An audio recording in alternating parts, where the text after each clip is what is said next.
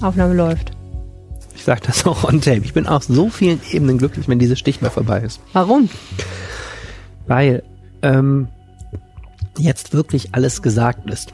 Also heute werden wir Und noch zwar mal von jedem. und zwar von jedem. Aber es ist wirklich Wahlkampf ist ein ermüdender Zustand in der Politik. Ich freue mich darauf, wie es egal wer jetzt gewinnt ab Montag weitergeht. Dann kommt eine total spannende neue Phase. Und ich finde auch, es gibt eine totale Zuspitzung jetzt in den letzten zwei Wochen in der Stadt zwischen Kellerianern und Geislianern. Und ähm, ich finde, der Ton wird, wird härter und ich bin einfach froh, wenn wir jetzt eine Entscheidung herbeigeführt haben. Ich finde, wir haben das demokratisch toll vorbereitet. Jetzt machen alle bitte ihr Kreuzchen und dann sind wir sehr gespannt, wie es ausgeht und dann reicht's aber auch. Okay. Und heute machen wir noch mal einmal eine letzte Folge zur Kommunalwahl, bevor es richtig losgeht. Genau, denn äh, nichtsdestotrotz, dass ich ähm, ein bisschen müde, ermüdet bin, ist es eine total spannende Entscheidung ähm, und man sollte auch eine Wahl, ja, die man hat, ernst nehmen.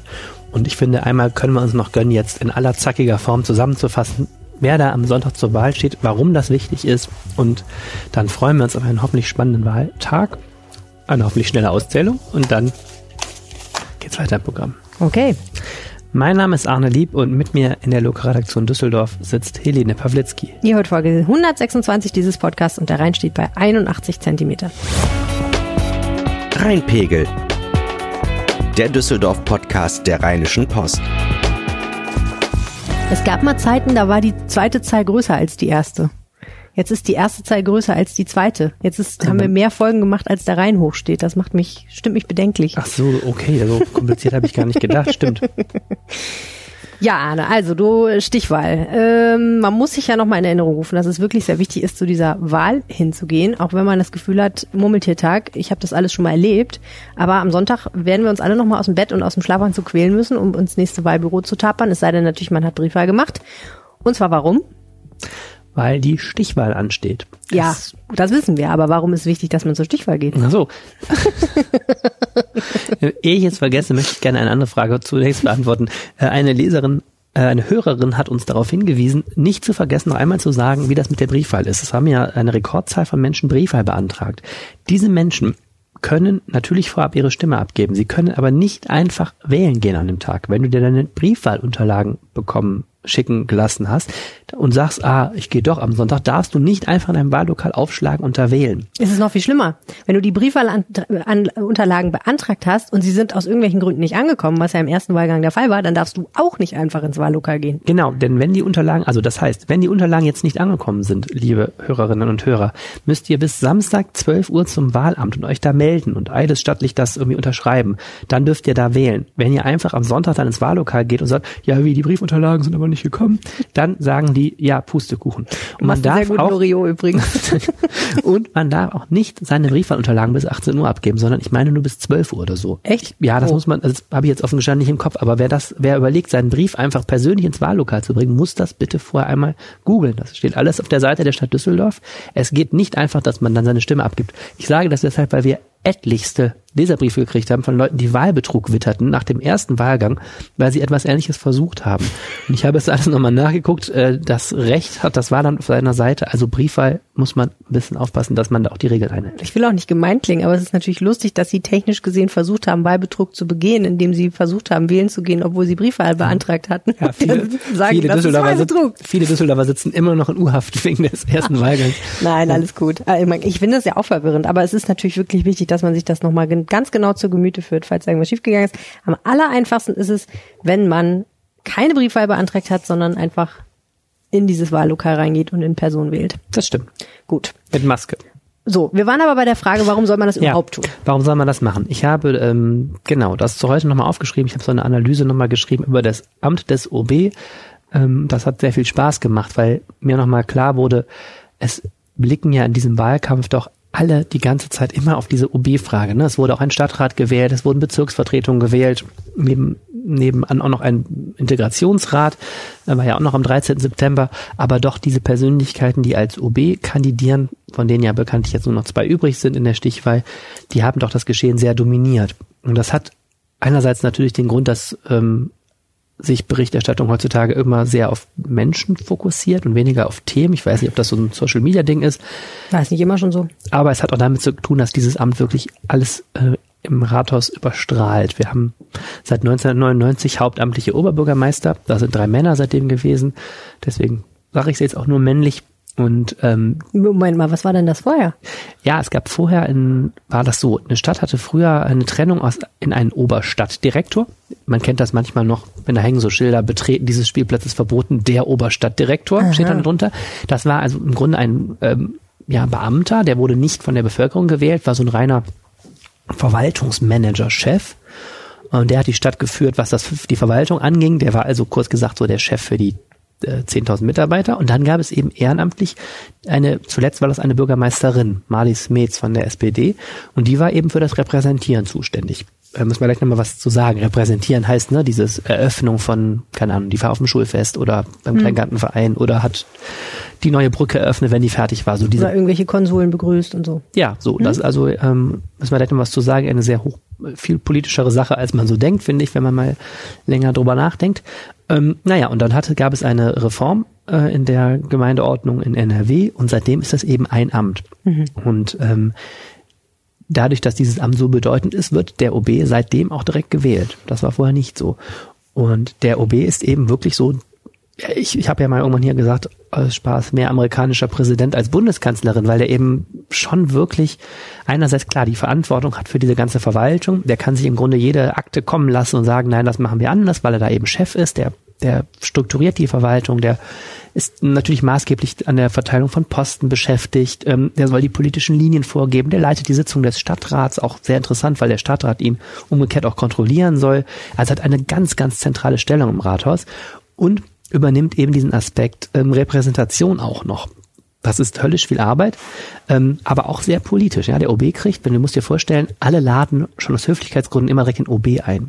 So, und der OB hat jemand, der seine Termine koordiniert und aus diesen hunderten Einladungen pro Monat die raussucht, die dem OB wichtig sind. Das ist eine hochpolitische Sache. Das merkt man immer daran, wenn sich ein OB mal irgendwo nicht blicken lässt. Also stell dir vor, der OB ist nicht mindestens mit zwei gebrochenen Beinen im Krankenhaus und kommt nicht zur Eröffnung der Rheinkirmes und schlägt selber das Fass an. Ich garantiere dir, es ist ähm, in bestimmten Kreisen dieser Stadt ist das ein politischer Tod, weil das einfach so ist. Die Sebastianer-Schützen, die die Kirmes veranstalten, erwarten natürlich bei diesem Event und auch zu Recht bei seiner Bedeutung für die Stadt, dass das ein OB-Termin ist. Und das kannst du immer weiter runterspielen. Ich weiß von, ich kenne Kulturintendanten, die können dir sofort aus der Pistole schießen, wer wie oft im Publikum saß. Ne? Und die können dir auch sagen, ob der OB bei ihnen oft im Publikum saß oder nebenan bei dem anderen Theater oder so. Ne? Und ähm, das ist hochpolitisch, diese Frage, wo geht man hin? Weil man eben, Ja. ein OB verleiht Bedeutung. Der zeigt, was in der Stadt wichtig ist ne? und welche, Ja. welche Sachen politisch angemessen sind und in der Mitte der Gesellschaft stehen und so weiter. Also ich, ähm, das ist nicht zu unterschätzen. Und ähm, Leser und beschweren sich bei uns manchmal, dass der OB zu oft in der Zeitung ist. Man kommt fast gar nicht drum herum, weil alles, was in der Stadt wichtig ist, da ist, der wird erwartet, dass der OB da ist. Sie werden lachen. Was mir wirklich Spaß macht, ist oberster Repräsentant von so einer tollen Stadt zu sein. Warum? Weil ich, weil ich es wirklich genieße, die Vie- Vielfalt dieser Stadt ständig zu erleben. Das ist übrigens das, was mir in Corona-Zeiten wirklich fehlt. Also, dass man, sagen wir, in Corona-Zeiten ist man viel, viel mehr hier im Rathaus, viel, viel weniger unterwegs, man trifft weniger Menschen. Und äh, also, ich sage mal, das ist sicher auch etwas, was in Düsseldorf besonders schön ist, weil äh, ich sage immer, Oberbürgermeister von Düsseldorf ist das pralle Leben. Da haben sie wirklich, sagen wir, da haben sie Brauchtum und Hochkultur, da haben sie äh, Wirtschaft und Subkultur, da haben sie im Prinzip, äh, äh, sagen wir, das Leben in all seinen Facetten. Und da sind sie natürlich als Oberbürgermeister, das ist ja alles irgendwie insgesamt repräsentieren soll und darf. Das ist schon eine tolle Aufgabe. Wenn du sagst, amerikanischer Präsident, was er, glaube ich, nicht kann, ist natürlich sowas wie ein Veto einlegen, wenn der Stadtrat was entscheidet oder da so durchregieren. Das kann der amerikanische Präsident ja mit so, so Exec- Executive Orders. Also der kann ja nicht einfach per Handstreich bestimmt so alles entscheiden, sondern für viele Dinge braucht er natürlich eine Stadtratsmehrheit. Das ist ähm, auch eine Frage, auch wenn nicht wie in den USA, auch eine Frage des Einzelfalls. Er kann schon eine Menge. Also ein OB darf mh, zum Beispiel äh, auch Posten teilweise schaffen. Das wird dann begründet, dass das sogenanntes laufendes Geschäft der Verwaltung ist. Da braucht er keine Zustimmung vom Stadtrat. Und ein OB kann ähm, ja, sitzt schon sehr auf den Ressourcen. Er kann schon vieles alleine bestimmen. Eine Grenze ist eben das Geld. Der Stadtrat muss den, den jährlichen Etat der Stadt absegnen und hat darüber auch ein Druckmittel. Also wenn der OB sich ganz verscherzt mit dem Rat, dann kann er ihm den Geldhahn zudrehen. Hm. Aber ähm, ein OB kann schon vieles alleine bestimmen.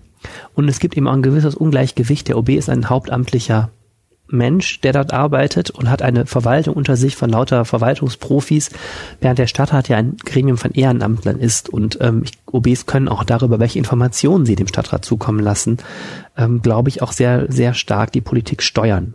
So ein Politik, ein, ein OB kann natürlich nicht gegen die eigene Partei alles durchsetzen oder so, aber es ist schon ein Amt mit einer enormen Machtfülle, muss man schon sagen. Mhm. Und politisch funktioniert das ja so, dass der Oberbürgermeister, ich weiß gar nicht, ob standardmäßig oder nur, wenn er selber auch Ratsmitglied ist, was ja nicht unbedingt selbstverständlich ist, aber der leitet ja die Stadtratssitzungen ne? und die Verwaltung macht ja normalerweise Vorschläge, also die bringt ja sozusagen Vorlagen ein, über die dann entschieden wird in aller Regel. Und ich weiß, ich habe jetzt im Ohr, Thomas Geisel hat in unserem Interview mit ihm gesagt, er vertritt natürlich er, er, er wirbt natürlich im Stadtrat für die Vorlagen, die seine Verwaltung erarbeitet hat. Also ich werbe selbstverständlich für die Vorlagen, die die Verwaltung vorlegt. Also da bin ich sogar durchaus mit Leidenschaft dabei. Genau, es steht in der Gemeindeordnung steht, der Oberbürgermeister bereitet die Vorlagen für den Stadtrat vor. Das muss man sich so vorstellen. Nicht persönlich. Einmal, einmal in der Woche gibt es so eine Sitzung des sogenannten Verwaltungsvorstands. Das ist so wie das Kabinett der Stadt. Und da tragen die einzelnen Dezernenten, also die Fachminister, so ihre Sachen vor und sagen, ja, ich würde hier gerne die Brücke sanieren und ich hätte gerne diesen Kindergartenneubau hier und so. Und dann ist der OB letztlich dafür verantwortlich zu sagen, okay, machen wir. Und dann geht das eben in den politischen Gremien zur Entscheidung ein. Auch das ist natürlich eine Machtfrage. Der kann auch Sachen damit stoppen. Der kann auch sagen, mir gefällt das jetzt hier nicht oder das kommt politisch zur falschen Zeit. Äh, bitte erst nächstes Jahr oder so. Das sind eben diese Sachen, wie er, wie er der OB so stark steuern kann. Ne? Hm. Ähm, und dann bei den Abstimmungen natürlich muss es eine politische Mehrheit geben. Der OB hat übrigens eine eigene Stimme sogar bei den Abstimmungen. Der darf also auch die Hand heben und das ist aber dann nur eine von 91 Stimmen. Aber äh, in der Tat, das ist das, was Thomas Geisel manchmal erfahren musste, man braucht dann eben noch einfach auch eine Mehrheit im Stadtrat. Also bei der Tour, de France beispielsweise war es ja das Problem, dass es dann nur ganz knapp gelungen ist, den Stadtrat zu überzeugen. Sonst hätte Geisel eben seine, seinen Wunsch, diese Tour de France nach Düsseldorf zu holen, eben nicht durchsetzen können. Also er hat dann ja ähm, immer wieder auch kämpfen müssen um Mehrheit für die Tour de France, weil es eben dann konkret auch um Geld ging. Und dann, ja. wenn es um viel Geld geht, da ist dann irgendwo die Grenze. Jetzt ist relativ logisch, wenn wenn Stefan Keller als CDU-Kandidat die Stichwahl gewinnen sollte, dann ist klar, erstens, es gibt eine andere Regierung sozusagen, also ne, ist ein anderer Mensch, der da überhaupt im Rathaus sitzt und die Geschicke mhm. leitet und gleichzeitig ist ja auch sehr wahrscheinlich, dass es eine andere Stadtratskooperation geben wird, weil im Moment ist die CDU ja in der Opposition und das wäre sie dann sicherlich nicht mehr. Das ist kein Automatismus. Es gibt nee, eben eine eigene Wahl. Also es, es könnte denkbar sein, dass Stefan Keller als CDU-Oberbürgermeister ist und im Stadtrat gibt es ein Bündnis aus SPD, Grünen, Linkspartei, Klimaliste und Volt. Die okay. haben zusammen zum Beispiel eine Mehrheit. Rechnerisch wäre das möglich. Ähm, Aber? naja, es ist schon natürlich eine demokratische Richtungsentscheidung. Wenn man sagt, ähm, die, die Bürger hier wollen einen CDU-Oberbürgermeister, dann liegt es erstmal nah, aus pragmatischen Gründen überhaupt ein ähm, aus pragmatischen Gründen erstmal ein Bündnis zu finden mit der CDU zusammen, weil das macht das Regieren schon irgendwo einfacher. Hm. Ähm, und es ist eher so guter Ton, dass das dann zustande kommt und wie gesagt liegt politisch nahe, auch weil das eben ein Zeichen auch insgesamt der der Willensbildung der Bevölkerung ist. Es ist aber kein Automatismus. Konkret gesehen zum Beispiel, wenn CDU und Grüne jetzt, die zusammen eine Mehrheit hätten, sich thematisch nicht einigen können, weil die sagen, also zentralen Fragen kommen wir nicht überein, könnte es zum Beispiel auch ein Ampelbündnis geben mit SPD, Grünen und FDP unter Stefan Keller genauso umgekehrt natürlich. Hm. Aber man kann schon sagen, es ist eine Richtungserscheinung. Es ist schon sehr, sehr viel wahrscheinlicher, dass die Partei des OBs hinterher mitregiert. Ja. Wenn jetzt Thomas Geisel im Amt bleiben würde, ist denn dann genauso wenig selbstverständlich, dass es weiter eine Ampelkooperation gibt, ne? Genau. Aber es hat keiner ausgeschlossen, dass die fortgesetzt wird. Ähm, Genau, es muss dann wirklich verhandelt werden und es muss insgesamt ein Bild sich ergeben, wo alle politischen Kräfte, die beteiligt sind, das Gefühl haben, das ist jetzt realistisch. OB und Stadtrat können sich schon ganz gut blockieren und das wäre natürlich das Worst-Case-Szenario, dass man da intern sich bekriegt, äh, dann jetzt in keine Richtung politisch vernünftig weiter. Würdest du denn sagen, dass wenn Thomas Geisel gewinnen sollte und gleichzeitig eine Ampelkooperation fortgesetzt wird, dass es dann im Grunde genommen alles weitergeht wie bisher oder würde selbst dann sich viel in der Stadt ändern? Diese Ampel muss neu verhandeln. Und diese Ampel ist am Schluss im letzten Jahr, hat die ziemlich gebröckelt, insbesondere im Bereich Verkehr. Die müssen sich neu zusammenruckeln. Das würde auch nicht einfach sein. Es ist überhaupt kein Bündnis, wo man jetzt sagt, die sind Arm in Arm in die Wahl gegangen und können es kaum sich halten, dass es weitergeht, sondern man müsste sich genauso schwierig, wie das vor sechs Jahren auch war, das ist ja kein so leichtes Bündnis, müsste man sich genauso wieder zusammenfinden. Eine große Koalition aus CDU und SPD hätte übrigens auch eine Mehrheit. Auch darüber kann man mit unter Geisel reden. Dann hätte man zwar eine stärkere CDU, aber äh, vielleicht findet sich das zusammen was auch immer es ist. Ich glaube auch Schwarz-Grün, obwohl das viele jetzt immer so für, für die, die Mode äh, unserer Zeit halten, ist, eine, ist ein Bündnis mit großem Risiko für beide Seiten. Ich glaube, was auch immer passiert ab nächster Woche, ähm, da müssen sich Leute zusammenruckeln und es ist nicht ausgeschlossen, dass es mal geht wie in Berlin damals bei dem Jamaika-Bündnis, dass dann plötzlich ähm, irgendwann die Koalitionsverhandlungen abgebrochen werden. Wir machen jetzt mal Folgendes, haben wir uns überlegt. Wir stellen euch nochmal im ganz schnellen Schnelldurchlauf die beiden Kandidaten vor, zwischen denen ihr die Wahl habt. Erinnern euch nochmal ein bisschen daran, wer das eigentlich ist, wofür die beiden inhaltlich stehen. Und dann haben wir jeweils drei Verfechter und Anhänger der beiden Kandidaten gebeten, mal ein flammendes Plädoyer an uns zu schicken per Sprachnachricht. Das heißt, die liefern auch nochmal ein paar Argumente für den jeweiligen Kandidaten. Und wir starten mit so einem kleinen Profil von den beiden. Wen wollen wir denn zuerst vorstellen? So eigentlich jetzt eine Münze werfen, ne? Ja. Pling. Ist das Kandidat A? Oder Kandidat B. Wir können auch, ähm, wir können auch alphabetisch jetzt erstmal ja. vorgehen und dann machen wir es im nächsten Schritt umgekehrt. Das ist fair. Komm, wir fangen. Okay. Das ist, da wäre dann G wie Geisel. G wie Geisel. Okay. Also, Thomas Geisel. Mhm. Was müssen wir über ihn wissen? Er ist kein Düsseldorfer. Genau, beide sind keine Düsseldorfer. Ja. Äh, Geisel kommt aus Ellwangen. Das ist äh, irgendwo in Baden-Württemberg. Ich muss es jedes Mal Schönen nachgucken. Schwabenland. Im schönen Schwabenland. Ähm, wir haben ja mit beiden einen Podcast schon gemacht, äh, wo wir jeweils ein längeres Gespräch mit ihnen führen und man hört es bei Geisel, wenn man ihn mal reden gehört hat, hört man natürlich auch den äh, schwäbischen Dialekt noch etwas raus, auch wenn er schon lange in Düsseldorf lebt. Total. Und ähm, was ich auch spannend fand, was er gesagt hat, es ist ja nicht selbstverständlich, dass man Protestant ist und auch noch SPD, äh, SPDler und dann auch noch aus Schwaben kommt. Das ist ja eine ungewöhnliche Kombination. Das scheint ihn auch sehr geprägt zu haben. Wissen Sie, ich meine, Ellwangen ist eine sehr, sehr konservative Stadt, ist auch eine sehr, sehr katholische Stadt. Insofern, ich hatte eine sehr, sehr schöne Jugend und Kindheit in Ellwangen, aber es war natürlich so eine echte Diaspora-Situation und deswegen habe ich mal gesagt, also wenn du in Ellwangen groß wirst als Sohn eines sozialdemokratischen Protestanten, hast du zwei Entscheidungen in deinem Leben getroffen. Du wirst nie aus der SPD austreten und du wirst nie aus der evangelischen Kirche austreten.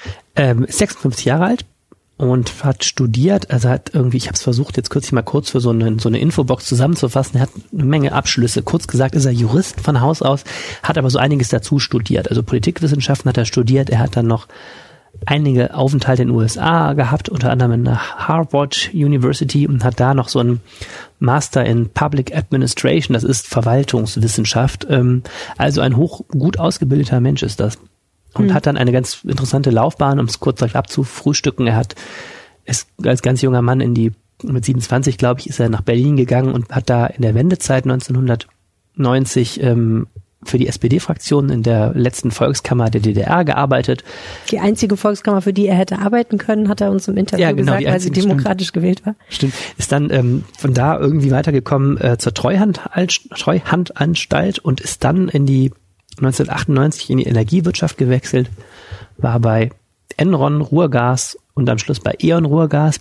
Und dort war er zuletzt Direktor für Gaseinkauf und war dann just 2013 diesen Posten los, ist da ähm, gegangen, ich glaube auch im Rahmen einer Umstrukturierung und ähm, hatte dann irgendwie Zeit, sich darum zu kümmern und ist dann eben, also um Politik zu kümmern, ist dann eben aufgestellt worden als Oberbürgermeisterkandidat 2013. Die Geschichte können wir uns mal kurz anhören also ich war auch in der SPD ziemlich unbekannt. Was wir hatten, meine Frau und ich, wir haben so in, ähm, zwei, dreimal im Jahr bei uns zu Hause so einen politischen Salon gemacht. Und äh, da habe ich kennengelernt den Norbert Römer, der damals Fraktionsvorsitzender der SPD war und der war ja auch, äh, hat ja auch eine gewisse Nähe zur Energiewirtschaft und äh, mit dem hatte ich mich dann so angefreundet und trafen uns ab und zu mal, aber jetzt eher zu so einem energiepolitischen Meinungsaustausch, wenn man so will. Und der fragte mich, und es war wirklich zu meiner totalen Überraschung, ob ich mir den vorstellen könnte, für die SPD in Düsseldorf anzutreten. Und dann sagte ich, also Norbert, Entschuldigung, äh, ich habe mein Leben lang noch nie Kommunalpolitik gemacht. Ich kenne doch niemand hier. Und Und dann sagte er den guten Satz, den ich auch beherzigt habe, jetzt schläfst du mal drüber und quatschst du mal mit mir, Vera, und dann lass uns am Wochenende nochmal telefonieren. Ich habe dann mit Vera drüber geredet und habe mir das durch den Kopf gehen lassen und äh, es war damals schon klar, dass ich Eon jedenfalls verlassen würde. Allerdings hatte ich da etwas andere Pläne dann. Und dann dachte ich halt, also ob das jetzt, ob ich das Ding gewinne oder nicht. Wenn ich es nicht mal probiere, würde ich mich wahrscheinlich im Nachhinein drüber ärgern, es nicht mal probiert zu haben. Ja, dann ist er 2014 gewählt Der worden. Rest ist Geschichte. Der Rest ist. Geschichte sozusagen. genau, und seitdem ist er äh, amtierender Oberbürgermeister. Steht auf dem Stimmzettel, steht zur Person Thomas Geisel, Oberbürgermeister, wohnhaft in Düsseldorf. Sechs Jahre, lange Periode. Ja, ein Jahr länger als sonst. Das hatte mit terminlichen, langweiligen terminlichen Gründen zu tun. Nächste Wahlperiode sind nur noch fünf Jahre. Ja. Okay. Stefan Keller, aktuell Stadtdirektor in der schönen Stadt am Rhein Köln. Allerdings jetzt, glaube ich, ich weiß nicht, ob offiziell beurlaubt, aber jedenfalls mal kurz freigestellt, um Wahlkampf zu machen in der anderen schönen Stadt am Rhein, nämlich Düsseldorf. Sonderurlaub, unbezahlter Sonderurlaub. Okay, gut zu wissen. Äh, auch er, äh, ein Jurist, promovierter Jurist sogar. Der ist promovierter Jurist. Stefan Keller ist gerade 50 geworden, letzten Freitag. Ähm, ist geboren in Aachen, also auch mit Migrationshintergrund, aber nicht ganz so weit weg wie äh, der Amtsinhaber. Der Armin Laschet ist auch in Aachen. Ja, das ich ja war kurz hier auf einem äh, Wahlkampftermin mit Laschet und ähm, Haben Sie mit Geisel, gesprochen? die äh, genau sich verbrüdert haben als Aachener. Ich glaube sogar aus dem, ich kannte mich da jetzt nicht so aus demselben Stadtteil oder irgendwie sowas. Also die war, das war, da passt ein kein, Nest passt kein Blatt zwischen die beiden. CDU-Politiker-Nest. Ja. Ähm, ja, genau. Ist also auch Jurist, hat in Bayreuth und Birmingham studiert und ist dann, hat dann später 2010 promoviert. Da war er aber auch schon lange im Studium fertig, hat er so im Nachhinein gemacht. Und ähm, mit 29 Jahren ist er kurz Richter gewesen am Verwaltungsgericht Köln, hat uns da ja dann im Podcast erzählt, das war, hat gemerkt nach einem halben Jahr, das ist nicht seine Berufung. Muss nur Akten wälzen, nicht mit Leuten reden. Genau. Ähm, am Gericht habe ich mich nicht wohl gefühlt. Äh, das war eine sehr, ja, ich fand es eine wenig kommunikative Tätigkeit. Ich habe sehr viel Aktenarbeit gemacht. Äh, wir hatten einmal die Woche Verhandlungstag. Äh, das war dann so der einzige Tag, an dem man tatsächlich in die Kommunikation auch mit Parteien ähm, und und äh, wie mit anderen Menschen gekommen ist. Ansonsten war es doch sehr sehr büroorientiert und ähm, ich habe äh, dann sehr schnell für mich entschieden, ähm, dass das keine dauerhafte Tätigkeit sein soll. hat dann so eine Laufbahn eingeschlagen, eben wirklich so als kommunaler Spitzenbeamter. War erst im Deutschen Städtetag als Referent, dann war er beim Städte- und Gemeindebund und war dann eben so sein Schritt in die Praxis sozusagen, war, dass er eben 2011 ist er hier in Düsseldorf Dezernent geworden. Haben wir eben kurz geredet, das sind so die Art Fachminister im Rathaus. War da zuständig für den Bereich Verkehr und für den Bereich Ordnung und für den Bereich Recht. Also die Wehrhahnlinie ist von 2008 bis 2016 gebaut worden. Sechs Jahre davon habe ich das als Dezernent verantwortet. Die Wehrhahnlinie und auch das Köbogenprojekt, soweit es die Verkehrsbauwerke betrifft, also das Tunnelsystem. Äh, und ähm, immer in enger Abstimmung auch mit dem Stadtplanungsdezernat, damals noch Gregor Bonin, dann auch äh, bei der Oberflächengestaltung im Köbogen ähm, und den Hochbau. Ähm, also diese Operation in der Innenstadt habe ich wirklich ganz eng begleitet und äh, ich bin da heute auch wirklich noch stolz drauf. Ich glaube, das kann Düsseldorf auch insgesamt sein, denn wir haben mit diesen beiden Projekten gezeigt, dass die öffentliche Hand tatsächlich noch Bauherr sein kann und dass es, dass sie es auch noch schafft, tatsächlich in Time und in Budget äh, zu bauen. und ist dann äh, quasi als nächster Aufstieg jetzt Stadtdirektor in Köln.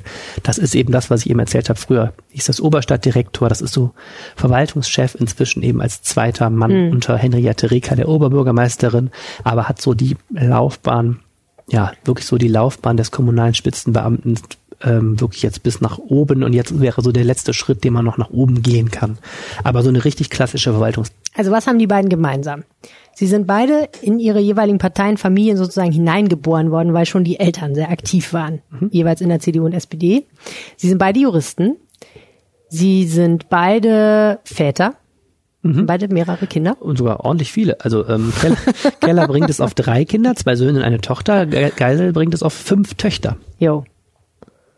Was haben sie noch gemeinsam? Sie haben gemeinsam, das finde ich sehr interessant, dass sie beide zum ersten Mal um ein politisches Amt kandidieren. Also Geisel 2014, Keller jetzt. Also Keller hat eben Meinst du, dass sie vorher nicht kandidiert haben? Genau, also Keller ist, kommt aus einer politischen Familie, hat sich auch immer in der CDU äh, umgetrieben, aber er hat noch nie so mit mein Gesicht ist auf Plakaten für ein Mandat irgendwo kandidiert. Das ist jetzt quasi für ihn die Premiere.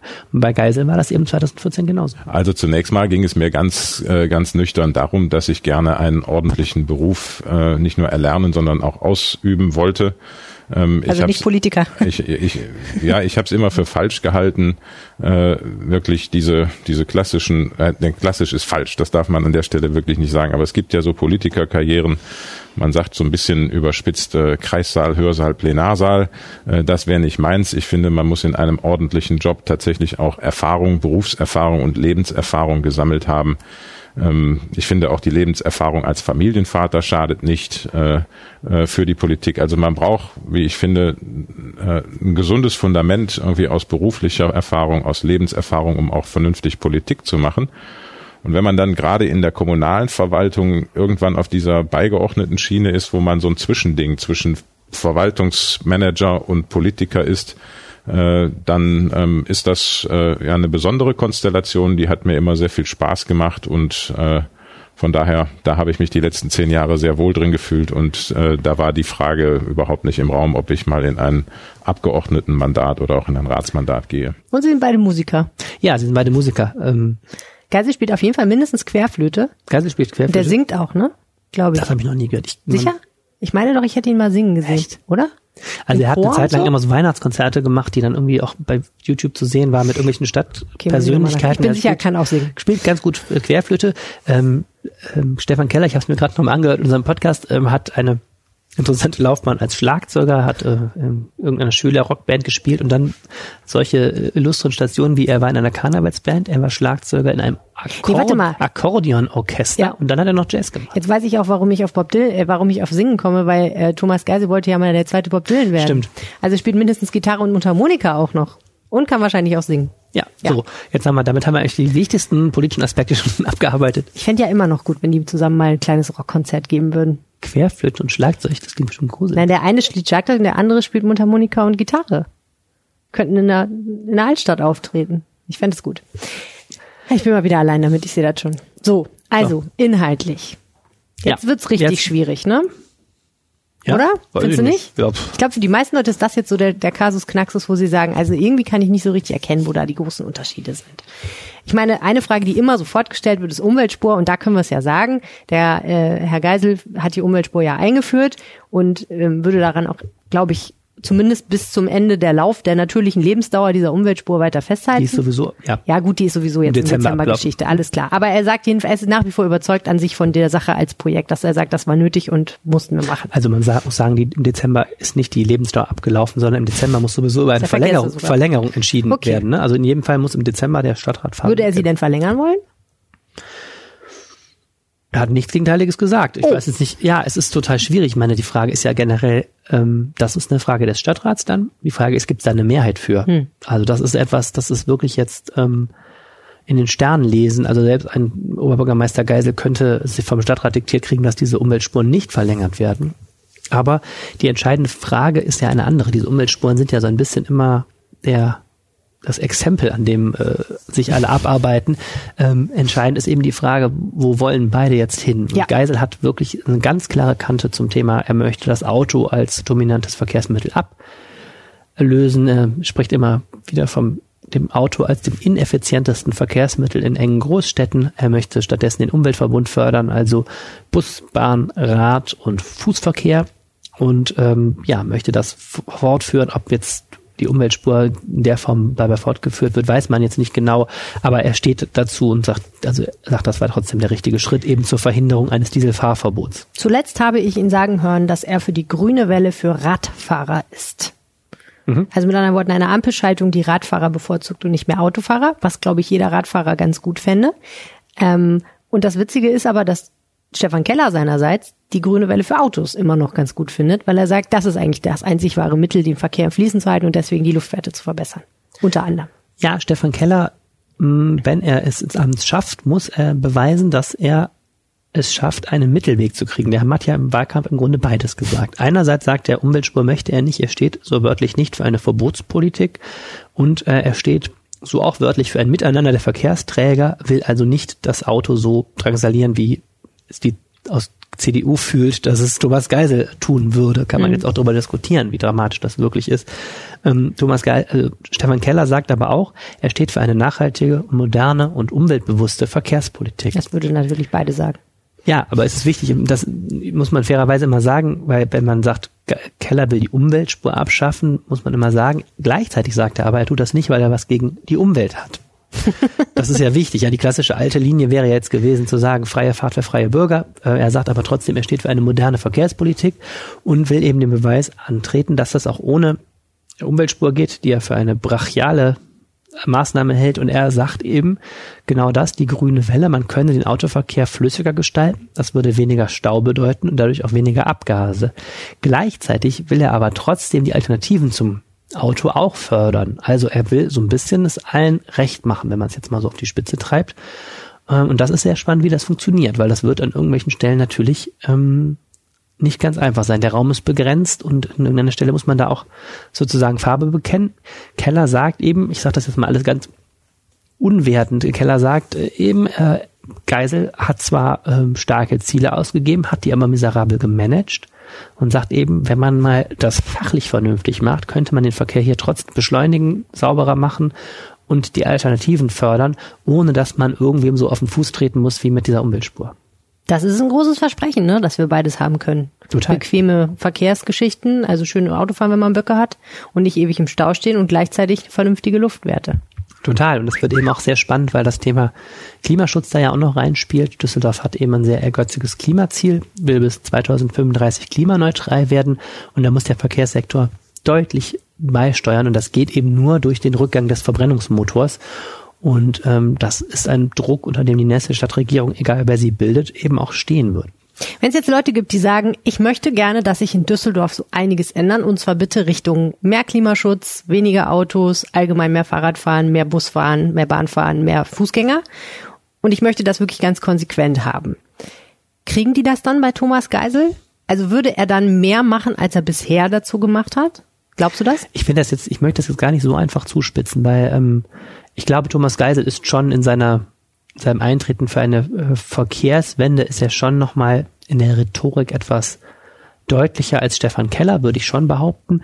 Aber ähm, ich glaube, wo Keller recht hat, in, insgesamt, es gibt ähm, einen Unterschied zwischen gut gemeint und gut gemacht und das, vor dem werden beide stehen. Hm. Man kann noch so sehr eine Verkehrswende fordern. Es ich habe es in diesem Podcast schon mehrfach gesagt, Verkehrspolitik ist einfach eine schrecklich, schreckliche Infrastrukturfrage. Man muss unheimlich viele Detailfragen klären, wie der Verkehr fließt, wo man Radwege überhaupt noch reinkriegt, welcher Form, wo das Geld herkommt, was mit der Rheinbahn ist und so weiter. Also ähm, am Ende muss der Verkehr in Düsseldorf irgendwie in jeder Richtung gut gemanagt werden. Und da ist eben die Frage, wer von den beiden steht dafür, dass das wirklich auch gut gemanagt wird, dass da die richtigen Menschen auch unterhalb der OB-Ebene jetzt mal ans Ruder kommen ähm, und, oder jetzt mal, klingt jetzt so, oder die richtigen Menschen jedenfalls irgendwie die richtigen Kompetenzen, das richtige Geld kriegen, um das Ganze äh, zu bewegen. Sie wissen aus der damaligen Zeit, dass das Radhauptnetz in seiner Konzeption tatsächlich noch unter meiner ähm, äh, Führung das muss man entwickelt kurz, worden ich, noch erklären. Die Idee war äh, wirklich durch die ganze Stadt äh, ja. zu denken, wo kann man durch durchgehende Radwege durch die ganze Stadt ziehen. Ne? Genau, also das Radhauptnetz ist die die Grundidee für ein durchgehendes Fahrradnetz in Düsseldorf. Das Radhauptnetz, wenn man es komplett umsetzen würde, würde Fahrradwege in Länge von 300 Kilometern entlang Düsseldorfer Straßen bedeuten. Ähm, alle waren sich einig, dass das eine gute Konzeption ist. Das war damals als Konzept wirklich ein Meilenstein. Ähm, das Problem ist, dass von diesen 300 Kilometern bislang 23, 23 Kilometer umgesetzt worden sind. Das heißt weniger als 10 Prozent. Und ich finde, hier hätte man gerade wenn man hier einen politischen Schwerpunkt setzt, hätte man hier deutlich schneller vorankommen müssen. Man hätte wahrscheinlich mehr Ressourcen äh, in dieser Aufgabe geben müssen, um da schneller voranzukommen.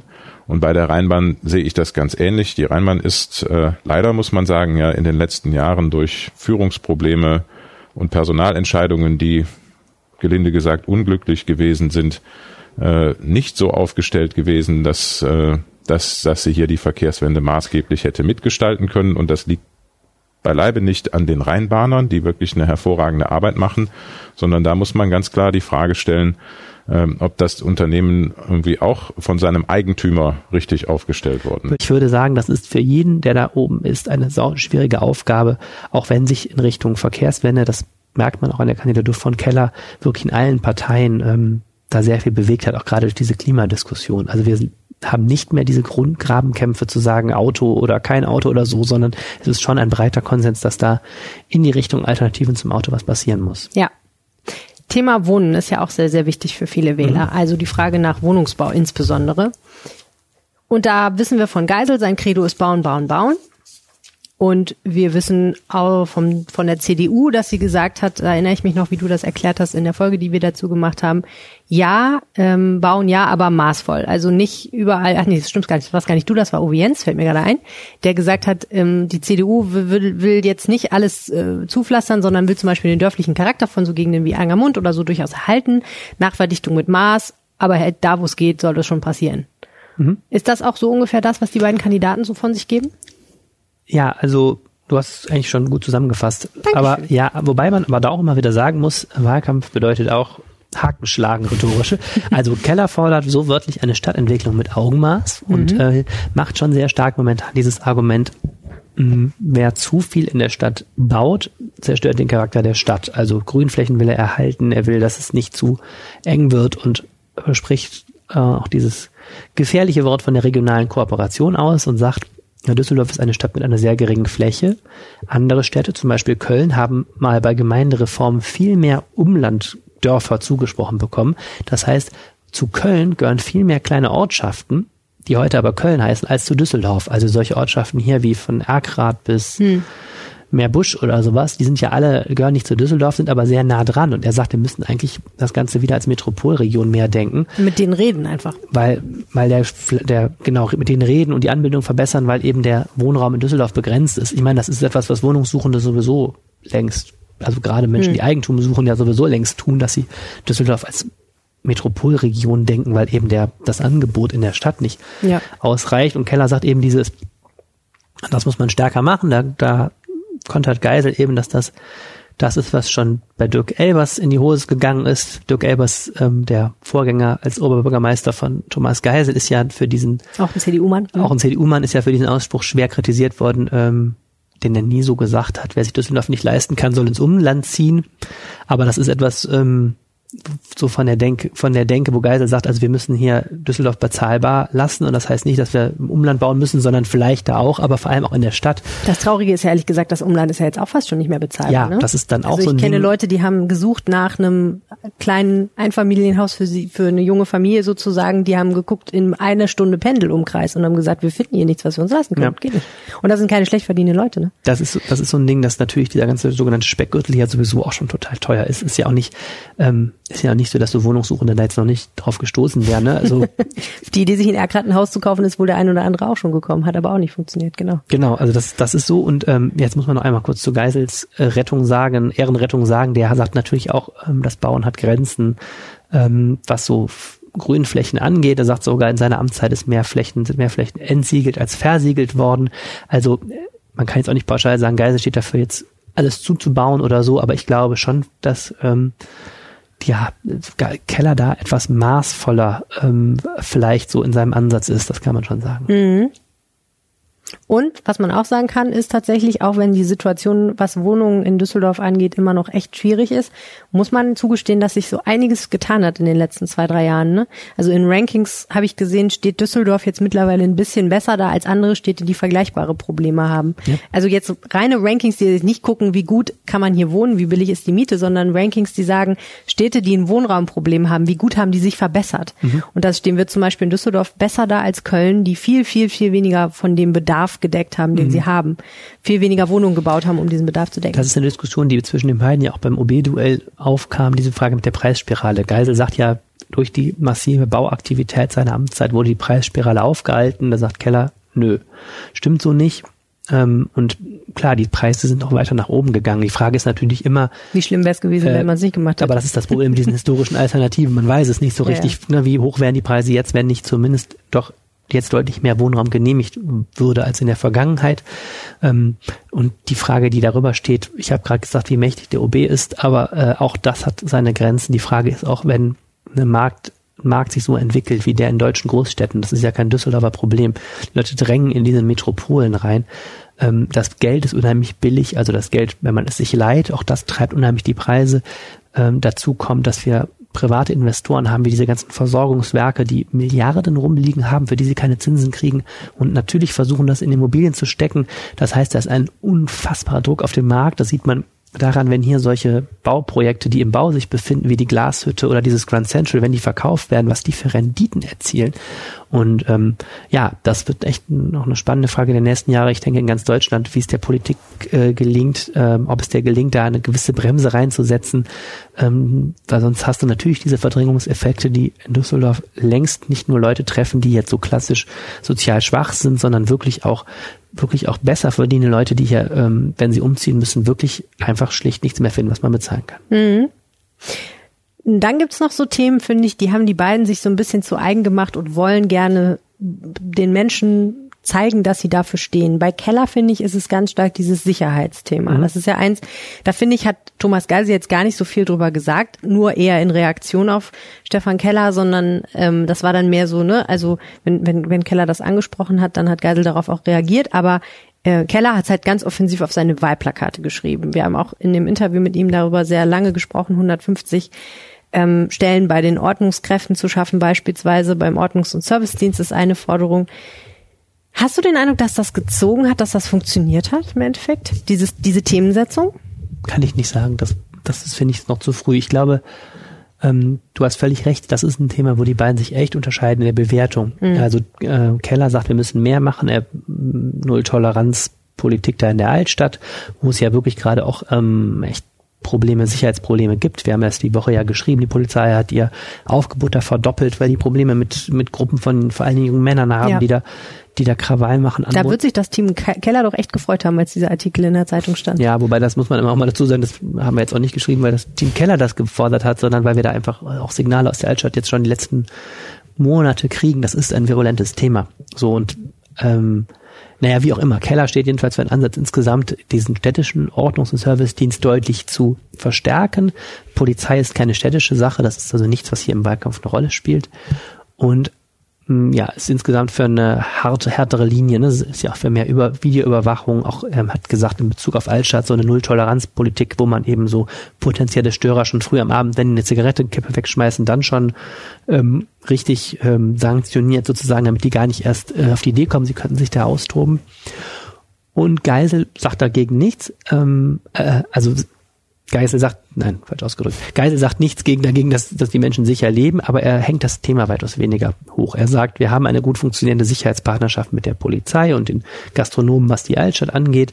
Wir haben zurück, äh, liegen, zurückgehende ähm, Kriminalitätszahlen und ähm, man kann das schön sehen, wenn man auf Geisels Homepage mal geht. Der hat so eine Wahlkampf-Homepage und ähm, da ist so seine Aussage zur Sicherheit ist, mein Gott, wenn läuft doch. Naja, wenn wir mehr Stellen von USD, ein paar mehr habe ich jetzt auch nichts gegen, aber er sieht dieses Problem nicht so. Also mhm. Das ist wirklich ein ganz klarer Unterschied. Also Keller will einen härteren Ansatz in der Sicherheit, eine, eine stärkere Ausfinanzierung von Stellen, mehr ja. Stellen und Geisel sagt, jo, wir müssen natürlich auch für Sicherheit sorgen, aber es ist jetzt auch nicht das Ding, was wo ich glaube, da müssen wir jetzt unheimlich viel mehr tun. Ja.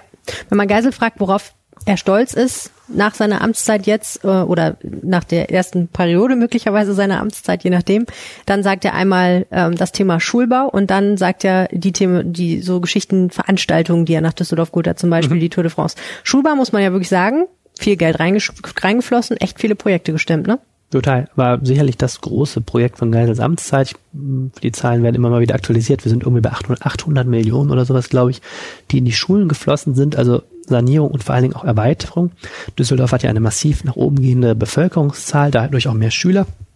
Und da hat die Stadt wirklich ziemlich still, finde ich. Da gab es jetzt auch keine größeren Unfälle bei, ziemlich still, unglaublich viel Geld verbaut und da wirklich die Infrastruktur sehr gestärkt. Das hm. ist sicherlich etwas, was in der Ära Geisel unbestritten ein großer Erfolg ist. Ja. Es ist schon ein Bekenntnis einer Stadt, wenn man sagt, jeden zweiten Euro unseres ohnehin sehr hohen Investitionsbudgets stecken wir in Bildung glaube, da gibt es nicht so viele Städte, die das für sich sagen können. Und wenn Sie sich mal die Investitionsbudgets der Landeshauptstadt Düsseldorf vor 2014 anschauen, dann sieht es da auch ganz, ganz anders aus. Mhm. Ähm, das, das andere, was mir auch wichtig ist, ich glaube, dass unsere Stadt heute wahrgenommen wird als eine sympathische Stadt.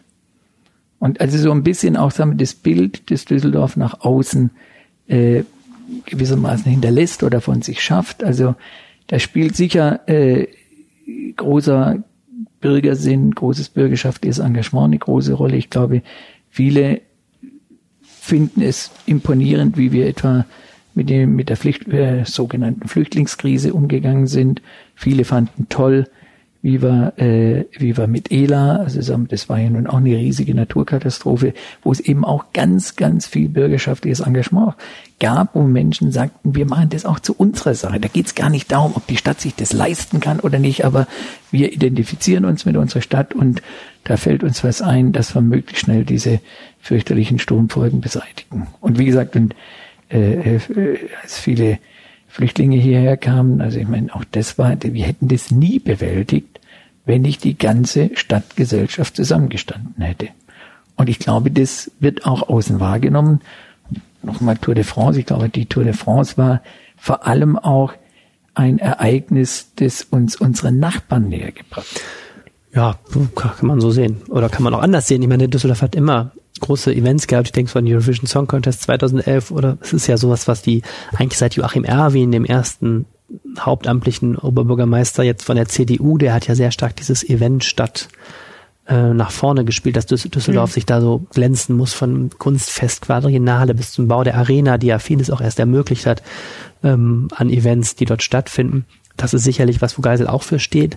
Interessant ist, beide Kandidaten haben ja prominente Unterstützer aus der Stadt. Geisel hat echt eine ganze Reihe von, von Sportlern da auf seiner Seite stehen, von Friedhelm Funkel, dem Ex-Fortuna-Trainer, bis zu ja, noch, also eine ganze Reihe wirklich von Sportlern. Ich glaube, im Sport hat man ihn sehr hoch angerechnet, dass er da doch, äh, dass da viele Events in den letzten Jahren auch gestiegen sind von der Tischtennis EM bis zum Triathlon, den wir jedes Jahr haben. Mhm. Und so ist dieses Jahr alles durch den durch Corona natürlich denkt man da nicht so dran. Das Geisel schon selber ja selber Sportler und hat für den Sport sicherlich läuft da, immer den Marathon mit. Läuft selber Marathon mhm. jedes, jedes Jahr mindestens einen in seiner Amtszeit hat er hat er geschafft, habe ich gelesen und ähm, er hat sich sehr sehr stark für den Sport und eben auch für Events eingesetzt. Ich glaube, das ist was, wofür er steht, ganz klar. Ja. Und was ich auch oft höre, wenn ich mich so mit Leuten aller Couleur unterhalte, ganz oft heißt es toll an Geisel finde ich, wie, wie klare Kante er gegen rechts zeigt. Und mhm. das muss man natürlich auch sagen. Ich finde immer dann, wenn jetzt eine größere Veranstaltung ist, eine Demonstration oder sowas, da habe ich ihn schon oft gesehen. Und die Zeit nimmt er sich. Du hast ja vorhin die politische Terminsetzung angesprochen. Also das scheint ja schon eine Priorität zu sein. Dann zum Beispiel nach, äh, oh Gott, was war das? Ich glaube, der, das Attentat auf die Synagoge in Halle. Danach gab es ja eine Kundgebung. Oder war das Hanau? Hanau. Hanau. Also bei solchen Geschichten taucht er dann wirklich ja, auch aber Stefan Keller muss auch bei. Ja, ja, der waren alle OB-Kandidaten, klar. Aber äh, mhm. das stimmt, ähm, das stimmt. Also Thomas Geisel hat von Anfang an immer sehr, das muss man ihm wirklich einfach auch mal einfach auch mal völlig neutral zugestehen, sich sehr für eine weltoffene Stadt immer so eingesetzt. Ich erinnere mich noch an diese Lichtausaktion Erzähl doch mal. gegen diese, wir hatten ja mal so einen Pegida-Ableger hier, der hieß Dygida und da hat Thomas Geisel die Lichter an den öffentlichen Gebäuden ausschalten lassen aus Protest und ich meine dann noch gerichtlich im Schluss verloren. Klatsche gekriegt, weil das dürfte er nicht als Oberbürgermeister, aber hat das ziemlich klar ähm, da auch mal mit gegen demonstriert. Ähm, Düsseldorf hat auch wirklich ein gutes Bild gemacht bei dem ganzen Managen dieser Flüchtlingskrise. Ähm, nicht nur, dass wir hier sehr viele Flüchtlinge untergebracht haben, wir waren ja auch so ein Drehkreuz damals, da kamen ja aus, aus Süddeutschland die Züge und am Flughafen Fernbahnhof wurden die Menschen dann dort versorgt und so. Da hat Düsseldorf wirklich auch einfach auch sehr finde ich sehr still auch um, das abgewickelt und sehr gut und da eine ganz klare Haltung gehabt. Das ist nicht nur Geisel alleine gewesen, aber das ist sicherlich etwas, was, was ihm auch politische Gegner wirklich ähm, als Qualität anrechnen, dass er da immer klare Kante gezeigt hat. Und ähm, ja, wo es natürlich immer Diskussionen auch mal politisch drum gab, er ist ja auch sehr stark immer ähm, sich engagiert über für eine Flüchtlings ähm, Aufnahme Freiwillige in diesen Kontingenten, hm. also jetzt auch zum Beispiel bei Moria oder sowas, da war Geisel immer dabei, auch so das zu sagen, da müssen wir als Kommune ein Zeichen setzen, wir haben Kapazitäten. Also da hat er eine ganz klare Haltung, was diese ganze Flüchtlingspolitik angeht.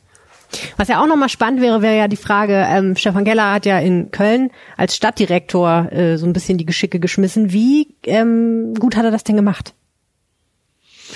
Ja, schwer zu sagen. Er war ja nur kurz da jetzt eigentlich, von 2017 bis bis 2020, also drei Jahre. Ja. Ähm, Ich habe da in Köln auch ein bisschen rumtelefoniert. Ich glaube, er hat da einen ganz guten Job gemacht. Also ist zumindest jetzt keiner, der groß mir gesagt hat, wir sind mega froh, wenn wir den los sind oder so. Ähm, als Stadtdirektor steht man natürlich ähm, politisch immer im Schatten jetzt der, der Oberbürgermeisterin in diesem Fall. Also ich glaube, unseren Düsseldorfer Stadtdirektor Burkhard Hinsche, da wüsste die breite Bevölkerung jetzt auch nicht, ähm, dass der so den, was der so den ganzen Tag treibt. Ähm, aber ich glaube, es hat ja, also ich glaube, da hat er eine ganz gute Figur gemacht. Was ihn ja jetzt wirklich noch ausgezeichnet hat, ist, dass er da den Corona-Krisenstab in Köln geleitet hat und ähm, da echt noch Verantwortung im Frühjahr übernommen hat. Ähm, und da, glaube ich, hat er das ganz gut gemacht. Also Köln war sehr früh zum Beispiel bei dem bei der kompletten Schließung der Gastronomie da während des Lockdowns und hatte eine gute, gute Begründung, auch wo andere Städte sich dann angeschlossen haben und so weiter. Also ich glaube, dass da da einen guten Job gemacht hat. So, und das muss man einfach ganz klar sagen. Ähm, bei der Frage, was, was kann Keller, was weiß man nicht, was Keller auf jeden Fall kann, ist eine Verwaltung führen. Also natürlich kommt er total vom Fach. Das ist ja nicht bei Oberbürgermeister natürlich nicht, nicht selbstverständlich. Ähm, dem muss keiner erklären, wie eine Verwaltung arbeitet und wie die aufgebaut ist und wie man die strukturiert und so. Spannend bei Keller ist eben dann, was man für einen Eindruck jetzt von ihm gewonnen hat, ähm, kann er auch in die erste Reihe treten, kann er auch politische Mehrheiten sich besorgen und äh, kann er auch repräsentieren. Ich habe anfangs drum, drüber gesprochen, er ist auch das wäre, wäre als OB auch das Gesicht der Stadt. Das sind eben Sachen, die man von ihm noch nicht so sehen konnte. Diesen Job des Verwaltungsmanagers, das, da bin ich mir sicher, dass den wird er sehr, sehr gut machen. Hm. Ja, die Frage ist tatsächlich, ne, große Visionen entwickeln gehört ja auch dazu. Also so den großen Bogen schlagen und gucken, wo geht die Stadt eigentlich strategisch hin und wie kriegen wir das politisch auf die Reihe. Und ja, spannend auf jeden das ist Fall. echt ein äh, verrückter Job. Total verrückter Job. So, ich würde sagen, genug von uns. Sollen wir mal gucken, was andere Leute über die beiden sagen? Ich bitte darum. Okay, äh, ich würde sagen, wir fangen mit einem Keller-Fan an. Ich habe ja hier die Sprachnachrichten von dir bekommen. Soll ich einfach mal random eine auswählen? Ja, bitte. Okay, pass auf, mal gucken, wer es ist. Mein Name ist Alex Ivan und ich habe eine Presseagentur für Lifestyle-Kommunikation in Düsseldorf und ja, ich habe der Stadt Düsseldorf sehr viel zu verdanken als Unternehmerin, denn hier in der Stadt habe ich angefangen zu arbeiten und für mich ist es eben ein ganz wichtiger Wirtschaftsagentur und Kreativstandort und damit verknüpft natürlich auch der Ort, wo äh, Frauen als Unternehmerinnen auch gesehen und gehört werden. Und da muss ich sagen, ähm, haben wir die letzten Monate sehr, sehr intensiven Austausch gehabt mit Dr. Stefan Keller. Und ich muss sagen, dass mir besonders gut gefällt, dass Stefan nachfragt und nachhört, wenn es um die Themen geht, die uns hier in der Stadt wirtschaftsseitig interessieren und umgesetzt werden müssen. Und persönlich mag ich seine akademisch besonnene Art und die Themen, die er angeht. Denn Digitalisierung ist gerade durch die Zeit, in der wir jetzt gehen, eine wirklich sehr, sehr wichtige, ähm, ja, ein sehr, sehr wichtiger Katalysator für Wirtschaftsunternehmen. Und das finde ich gut, wenn wir da gemeinsam fokussiert uns stark machen für dieses Thema. Ich bin auf jeden Fall dabei und ich drücke sowas von die Daumen, dass die Stichwahl gut ausgeht und freue mich sehr. Also, dass die Stichwahl gut ausgeht, das, davon können wir, glaube ich, ausgehen. Thema Wirtschaftskompetenz ist ja, wird ja oftmals so ein bisschen eher der CDU dann zugeschrieben, dass sie so ein bisschen wirtschaftsnäher ist, wobei man sagen muss, Geisel ist ja qua Karriere auch einfach sehr eng so in diesem Bereich drin, ne? Dadurch als Manager von Energiekonzernen, zumindest ist ihm diese Seite nicht fremd. Nö, beide haben auch Unterstützer aus der Wirtschaft auf ihren Seiten, kann man jetzt diskutieren, wer da jetzt mehr hat. Ähm, ja, ist zumindest, keine Ahnung, man kann immer diskutieren, was jetzt wirtschaftsfreundlich ist. Darüber gehen die Definitionen auseinander. Das ist ja auch im Verkehrsbereich hier immer Thema gewesen. Da hat Kaisel ja etwas im Clinch gelegen mit Handwerkskammer, Industrie- und Handelskammer, was die Umweltspuren anging. Ähm, Immer wieder diese Umweltspur. Ja, man kommt nicht drum, drum weg. Ich dachte nur gerade darüber nach, ob er da jetzt mit der Wirtschaft aneinander geraten ist. Ich glaube ansonsten, ja, in der Geiselzeit, ich habe jetzt nicht das Gefühl, dass er jetzt wirtschaftsfeindlich gilt. Ich glaube, da gehen auch in der Wirtschaft, ähm, je nach Wirtschaftszweigen und persönlicher Neigung, die Meinung auseinander. Okay. Für, ups, Für Thomas Geisel haben wir jetzt eine Dame namens Tatjana Sültenfuß. Das könnte man sagen, ist hauptsächlich eine Sportfunktionärin. Sie ist Vizepräsidentin für Schule, Verband, Verein beim Rheinischen Turnerbund, war lange die Vorsitzende vom Turnverband Düsseldorf und die Präsidentin des Sportakrobatikverbands NRW. Der amtierende Oberbürgermeister hatte in seiner Amtszeit sehr viel getan, unzählige Treffen abgehalten und alle möglichen Themen angepackt. Gleichzeitig ist er ein netter, fröhlicher Mensch, Freund und liebevoller Familienvater geblieben. Ich denke, wir sind einfach verpflichtet, ihm unser Vertrauen für die nächste Amtszeit zu schenken. Er sollte noch eine Chance bekommen, all das zu verwirklichen, was er noch vorhat. Wir dürfen jedoch nicht vergessen, dass wir das nur in einer fairen und konstruktiven Zusammenarbeit schaffen können. Anforderungen aller Düsseldorfer an das Niveau und die Qualität sind sehr groß.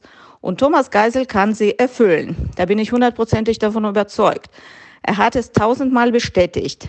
In diesem Zusammenhang möchte ich nochmals betonen, Thomas Geisel wird so konsequent sein wie alles, was er in den letzten Jahren getan hat, um unsere Stadt gemeinsam attraktiver zu gestalten. Es ist aber noch viel zu tun und er weiß, wie man es machen kann und er weiß, wie er es machen wird und er will es auch machen. Die Frage ist, kann er es schaffen? Die Ergebnisse der letzten Jahre geben allen Grund zu sagen, ja, es liegt in seiner Macht und er wird es tun, wenn wir ihm die Chance geben. Wir werden es definitiv tun. Wählen Sie Thomas Geisel, schenken Sie ihm euer und ihr Vertrauen. Ich wünsche Thomas viel Erfolg. Das fand ich super spannend nochmal, um das Thema Amtsbonus kurz aufzugreifen, das ist ja Fluch und Segen. Ne? Einerseits mhm. sagt man immer, so ein Amtsinhaber hat es eigentlich etwas leichter in so einem Wahlkampf. Andererseits muss man natürlich sagen, er bietet natürlich auch viel mehr Angriffsfläche. Es ist viel einfacher, wenn man noch nicht Oberbürgermeister war, zu versprechen, was man alles tun wird und sagen, also von außen so betrachtet ist das ja vielleicht auch einfach ein bisschen simpler, sich da so Pläne zu schmieden. Aber man wird natürlich als Amtsinhaber gemessen an dem, was alles geklappt und nicht geklappt hat. Und Frau Sültenfuß weist darauf hin, es gibt noch viel zu tun und sie glaubt eben, Thomas Geisel kann das schaffen, hat bewiesen, dass er das kann. Aber es gibt natürlich auch viele Leute, die man auch verärgert. Also so ein Projekt wie Umweltspur hat enorm polarisiert. Ja, und da kann man dann auch äh, mal zusehen, wie man die Leute wieder auf seine Seite holt. Das ist eben auch das Interessante an den Rollen, die die beiden haben. Das war vor sechs Jahren genauso. Ich habe eben ähm, bei Stefan Keller etwas kritisch angemerkt beim Verkehrspolitik, dass er so ein bisschen allen etwas recht macht in, seinen, ähm, in seiner Äußerung.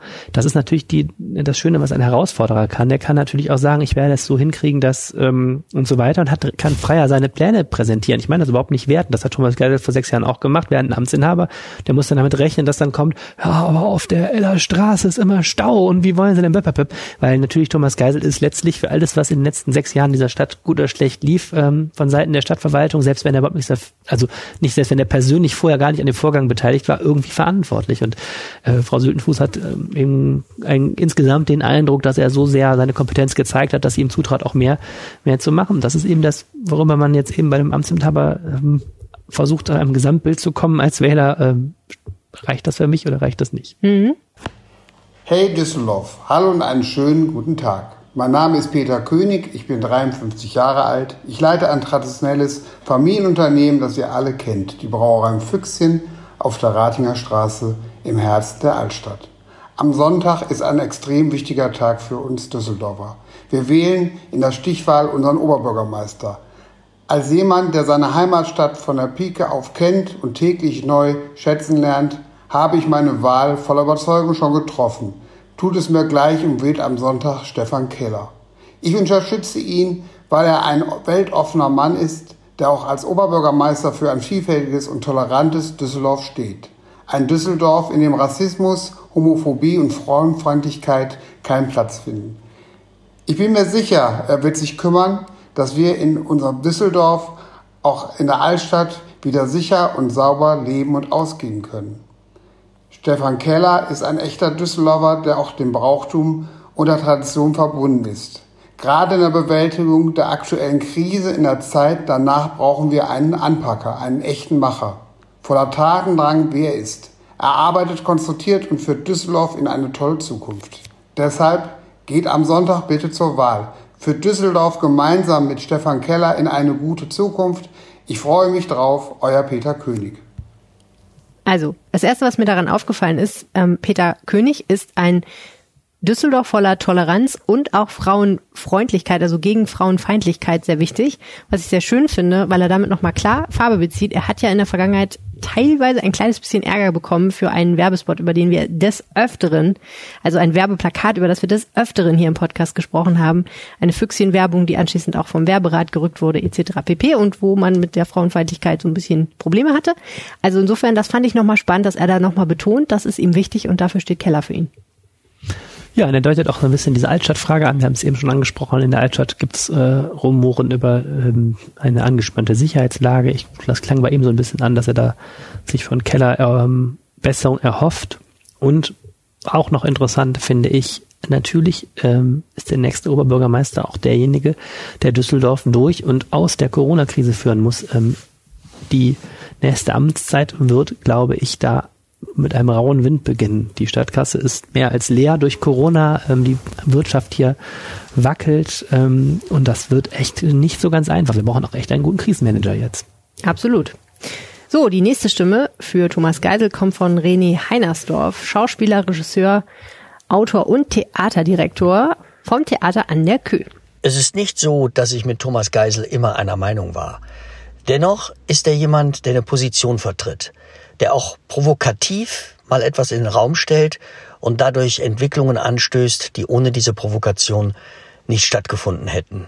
Und das finde ich für Politiker unüblich und deshalb mag ich ihn als Persönlichkeit und finde ihn einen guten Oberbürgermeister für Düsseldorf. Das hat mich ein bisschen an das erinnert, was du nach der OB-Stichwahl-Diskussion gesagt hast, nämlich, dass rhetorisch betrachtet Thomas Geisel eher den Swag aufdreht, jetzt in diesem Wahlkampf, während... Das habe ich nicht gesagt. Nein, das hast du so nicht gesagt, aber ich paraphrasiere wie mhm. immer, geschickt, ähm, während Stefan Keller eher versucht, die ganzen Sachen so ein bisschen smoother zu gestalten. Mhm. Ist das auch so ein bisschen eine Typfrage? Ist der Keller eher so der moderierende Typ, während der Geisel gerne mal auf die Pauke haut? Ja, wie der Keller im Amt ist, werden wir sehen, falls der Keller ins Amt kommt.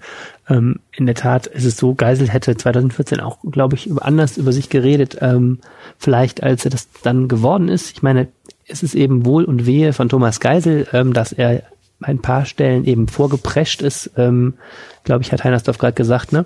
Vorgeprescht ist und auch nicht immer dann hinterher eine Mehrheit dafür gekriegt hat. Das ist so ein bisschen sein Amtsziel gewesen, Amts, Amtsstil gewesen. Tour de France war da so die Blaupause. Ähm, dieses Ed Sheeran-Konzert fällt mir ein als Moment, wo es irgendwie schiefgegangen ist, wo das Konzert ja dann am Schluss im Stadtrat keine Mehrheit gefunden hat. Und ähm, ja, man, das ist eine Art Politik zu machen, zu sagen, ich, ich überzeuge mich von Dingen und dann vertrete ich die auch und vertrete die auch vielleicht gegen Widerstände, ähm, wenn man das positiv sieht, äh, wenn man Geisel weniger gewogen ist, kann man sagen, manchmal ist er auch in Sachen reingerannt, äh, die hätte er sich aber sparen können, der Politikdiskussion, weil er sie vorher nicht richtig vorbereitet hat. Aber ähm, ich finde schon interessant, Heinersdorf sagt eben, ja, es kommt eben auch auf den Amtsstil an und er findet jetzt in dem Fall, das ist der Amtsstil, den er sich da auch weiter wünschen würde. Okay, und jetzt haben wir noch zwei und gehen einmal quer durch die Generationen. Mein Name ist Leonida Berger. Ich bin Profi-Eishockeyspieler, gebürtiger und stolzer Düsseldorfer. Am Sonntag stehen die Stichwahlen an und ich unterstütze einen wahren Teamplayer, Stefan Keller. Als Profisportler habe ich ein gutes Verständnis für Menschen mit Teamspirit und Führungsqualitäten. Diese beiden Punkte waren mit die ersten, die mir in den Kopf gekommen sind, als ich Stefan Keller kennengelernt habe. Was mir sehr gut gefallen hat, war, dass Stefan immer im Kollektiv gesprochen hat, wenn er beispielsweise über Zukunftsprojekte unserer Stadt Düsseldorf gesprochen hat. Hierbei ist ihm das Wir immer sehr wichtig. Wir waren öfter miteinander Mittagessen und hatten wirklich tolle Gespräche über Politik, Sport, Musik und eines für mich als junger Mensch sehr wichtiges Thema, und zwar die Umwelt und die Nachhaltigkeit. Natürlich haben wir hierbei unter anderem über die Abschaffung der Umweltspuren gesprochen. Und ich muss sagen, als bekennender Radfahrer hat mich Stefan Keller mit seinen Argumenten und Ideen komplett überzeugt. Ich bin sehr glücklich darüber, dass ich Stefan Keller einen Freund nennen kann. Und noch glücklicher bin ich darüber, dass die Düsseldorfer Bürger die Chance haben, eben so einen Teamplayer wie Stefan Keller als neuen Oberbürgermeister zu bekommen. Dafür müssen wir aber alle am Sonntag wählen gehen. Jede Stimme zählt. Also jede Stimme zählt, damit hat er auf jeden Fall total recht. Das total. sollte man auf jeden Fall sich nochmal hinter die Ohren schreiben. Und dann habe ich sofort gedacht, mein Gott, der Keller, der hatte ja wahrscheinlich echt, wenn du so überlegst, wie viel Mittagessen passen in so einen Wahlkampf rein, der muss mit allen Mittagessen gehen, ganz schön krass, ne? Er ist ja nicht, wahrscheinlich nicht nur mit Leon Niederberger Mittagessen gegangen. Alexander, Alexander Ivan hat ja auch mehrfach geredet. Also einige Mittagessen sind da zustande gekommen. Ja, Ja, aber das kann man Geisel auch nachsagen. Also als Politiker muss man, wenn man irgendwo was werden will, auch viel Mittagessen gehen. das ist eigentlich ein Job für uns beide, oder? ja, stimmt. Also an dem Mittagessen sollte es bei uns nicht scheitern. Nee, genau, ne? das machen wir doch ständig. Ja, Fast täglich, ne? Ja. Okay, also Argument Teamplayer und Ja, guter Stil und vor allem Radfahrer. Ähm, ja, also Radfahrer ähm, interessant. Interessant ist bei Keller, dieses Teamplayer-Ding hat er selber auch sehr nach vorne geschoben, von Anfang an zu sagen, ich bin ein Teamplayer. Dahinter zwischen den Zeilen steht da, der Amtsinhaber ist es nicht. Ne? Das ist das gerade, was, was René Heinersdorf als Vorpreschender bezeichnet, zu sagen, Geisels Kritiker ist eher ein Hang zum Alleingang und zum Edgy könnte man sagen, wenn man einen positiven Spin drauf tun wollte. Du, du, willst, du arbeitest auch in deiner zweiten Karriere als Influencerin, ne, bei deinem Vokabular heute. Ja, edgy. Ich hoffe, dass mich der eine von den beiden, der gewinnt, auf jeden Fall anheuert. als, als äh, Leiterin des neuen Influencer-Amts im Rathaus. Ja, oder klar. was? Hm. Das ist jetzt im Pressesprecher. Ah ja, okay. Nee, ähm, Wir kriegen nie wieder ein Interview. Oh, shit. jetzt hat sie mich äh, langsam auch wirklich aus der Fassung gebracht. Äh, Ja, okay. Teamplayer, ja, Ja. also das ist etwas, was Stefan Keller voll ins äh, seinen Claim, um auch mal was Englisches zu sagen, ähm, hat, dass er der, der bessere Teamplayer von den beiden ist. Und ähm, ja, wenn er gewinnt, bleibt abzuwarten, wie er das durchhält. Gut. Einen habe ich noch und ich muss sagen, als ich den das erste Mal gehört habe, habe ich mich köstlich amüsiert. Hans Küster, der Vorsitzende der Bürgerhilfe, Bürgerhilfe Gerresheim, teilweise auf Platt. Warum soll ich Thomas Geisel wählen? Vor sechs Jahren hat er sich vorgestellt, er ist der Oberbürgermeisterkandidat und da habe ich ihn sofort eingeladen zum Straßenfest der Bürgerhilfe Gersheim und er ist dort, muss ich immer wieder betonen, mit Kindern, Eltern ins Gespräch gekommen und war happy und dann haben wir ihn noch gleichzeitig mal eingeladen zum Kindereinkleiden. Also wir können sich ja nicht vorstellen, wie Thomas Geil sich mit den Kindern unterhalten hat, hat sich gefreut. Er hätte das Hett am richtigen Fleck. Des Weiteren ist auch immer die Ratschläger Kinder eingeladen ins Rathaus und hier hat er sich mit den Kindern unterhalten, wo sie gehen in die Schule, was macht er, welche Klasse bist und alles so. Und die Kinder, der anderen Tag in der Schule, der Oberbürgermeister hat mit mir gesprochen, ich war so happy. Ja, soweit. Wir alle sollten Thomas Geisel wählen. Warum? Er hat das Herz so am richtigen Fleck. Er ist ein sozial schwacher Mensch, der sich sehr einsetzt für sozial schwachen Personen hier in Düsseldorf, auch vor allem in Gersheim. Alles Liebe, Thomas. Wünscht nicht der Hans Christoph von der Bürgerhilfe Gersheim.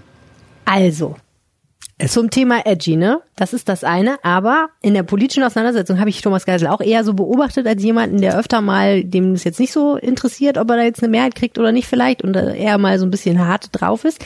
Aber was immer wieder auffällt mir ist, wenn ich ihn ähm, bei so Veranstaltungen erlebe, wo er zum Beispiel mit Senioren spricht. Ich habe mal was moderiert, da war Franz Müntefering da und weil er ja auch ein SPD-Urgestein ist, war dann auch Thomas Geisel da und anschließend durften das Publikum dann Fragen stellen. Das war in einem Zentrum Plus und du kannst dir vorstellen, dass da relativ viele Fragen waren, die auch sehr ausführlich beantwortet werden mussten, weil die älteren Herrschaften auch darauf bestanden, dass das passiert. Und ich muss sagen, er war wirklich sehr zugewandt. Er hat sich das echt, also das ist ein bisschen ein anderer Thomas Geisel, als er jetzt in politischen Auseinandersetzungen ist. So, ne? Der, der, der, der kann auch mit dem gemeinen Mann ganz gut, muss man nicht sagen. Ja, und es zeigt auch eine andere Rolle, die von dem Oberbürgermeister erwartet wird. Wir Hm. reden hier immer über den Stadtmanager und den Stadtratsleiter. Ein Oberbürgermeister ist eben, ich habe es eingangs gesagt, oberster Repräsentant und gibt Menschen wirklich Bedeutung und gibt Menschen auch das Gefühl, dass sie wichtig sind. Und das äh, hört man hier auch, ähm, wie, wie hoch ihm da Herr Küsters anrechnet, dass er sich da Zeit genommen hat, dass er da auch mit Kindern geredet hat, dass er offensichtlich auch da die Bürgerhilfe hinterher nicht vergessen hat, sondern auch die Kinder mal zum Ratschlagen, nee, die Ratschläge eingeladen. Die Ratschlägerkinder, ja. Ratschlägerkinder eingeladen hat ins Rathaus und äh, ja, nicht zu unterschätzen. Da muss man Thomas Geisel wirklich auch sagen, da war er sehr, sehr fleißig in der Stadt immer unterwegs, hat ja auch diese OB-Dialoge in den, in den Stadtteilen und auch das ist eine wichtige Aufgabe dieses Amtes, ähm, dem Kontakt, äh, gerade auf so einer niedrigen Ebene wie der kommunalen, den Kontakt wirklich zu suchen und sich da blicken zu lassen. Und das ist etwas, was bei den deutschen Leuten, das ist etwas, was bei den Leuten auch hängen bleibt.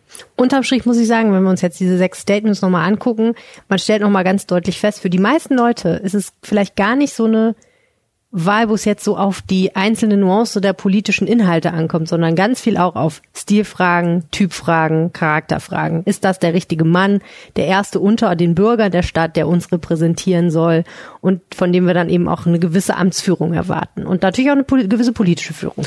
Ja, es ist immer beides. Es ist eine Persönlichkeitswahl und ähm, es ist auch so, das zeigt auch die Statistik, die Menschen, also die Wahlstatistik, die Menschen wählen auch außerhalb ihrer eigenen Partei Leute, wenn sie die gut finden. Das hat dieser persönliche Faktor hat ähm, einen sehr, sehr großen Einfluss. Natürlich, gleichzeitig ist es auch immer eine politische Richtungswahl, obwohl du hast recht, die beiden, ähm, außer vielleicht im Bereich Verkehr und ein bisschen im Bereich Sicherheit, wir haben es gerade gehört, jetzt eigentlich nicht so diese Wahlkampfthemen hatten, wo man das Gefühl hatte, wir hatten jetzt nicht hier das Outlet Center, was die ganze Stadt bewegt, dass der eine bauen will und der andere nicht. Das gibt's ja manchmal auch bei Kommunalwahlen. Am Ende ist es auch sehr stark eine Persönlichkeitswahl und die Frage, wer ist die Person, die ich für meine Stadt sehe, die die richtige, das richtige Gesicht meiner Stadt gibt. Absolut. In diesem Sinne, Arne. Helene. Let's go vote.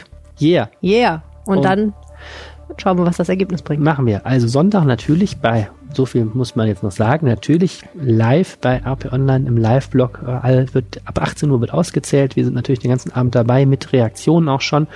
Und ab Montag beginnt dann auch für uns in der Berichterstattung ähm, die spannende äh, das spannende Scherben auflesen, was ist da passiert, äh, was bedeutet das jetzt für die Stadt und so. Da freue ich mich sehr drauf. Wird eine sehr spannende Woche und ich glaube, wir machen dann noch einen Podcast da. Äh, oh ja, ah ja, die nächste reguläre Folge des Rheinpegels wird am Montag oder Dienstag erscheinen. Da reden wir auch endlich mal nicht nur noch über diese Wahl, sondern da reden wir auch über andere ich Dinge. Ja, dass wir auch über das Ergebnis dieser Wahl ja, wäre wahrscheinlich am Tag nach der Wahl äh, interessant, ja. aber wir blicken endlich nach vorne und fragen, was bedeutet das? Das tun wir. Stellen nicht weiter irgendwelche Positionen von Nein. irgendwem vor, weil das haben wir jetzt echt genug. Das stimmt. Was ich schon Preview, Sneak Preview geben kann, ich habe mich mit einer Frau getroffen, die ungefähr jedes Testsystem der Stadt Düsseldorf für Corona ausprobiert hat, weil sie Lehrerin ist und sich alle 14 Tage treu auf Corona testen lässt. Und ich war mit ihr bei einem Test und sie hat mir mal erzählt, was jetzt so alles schiefgehen kann bei diesen Testungen.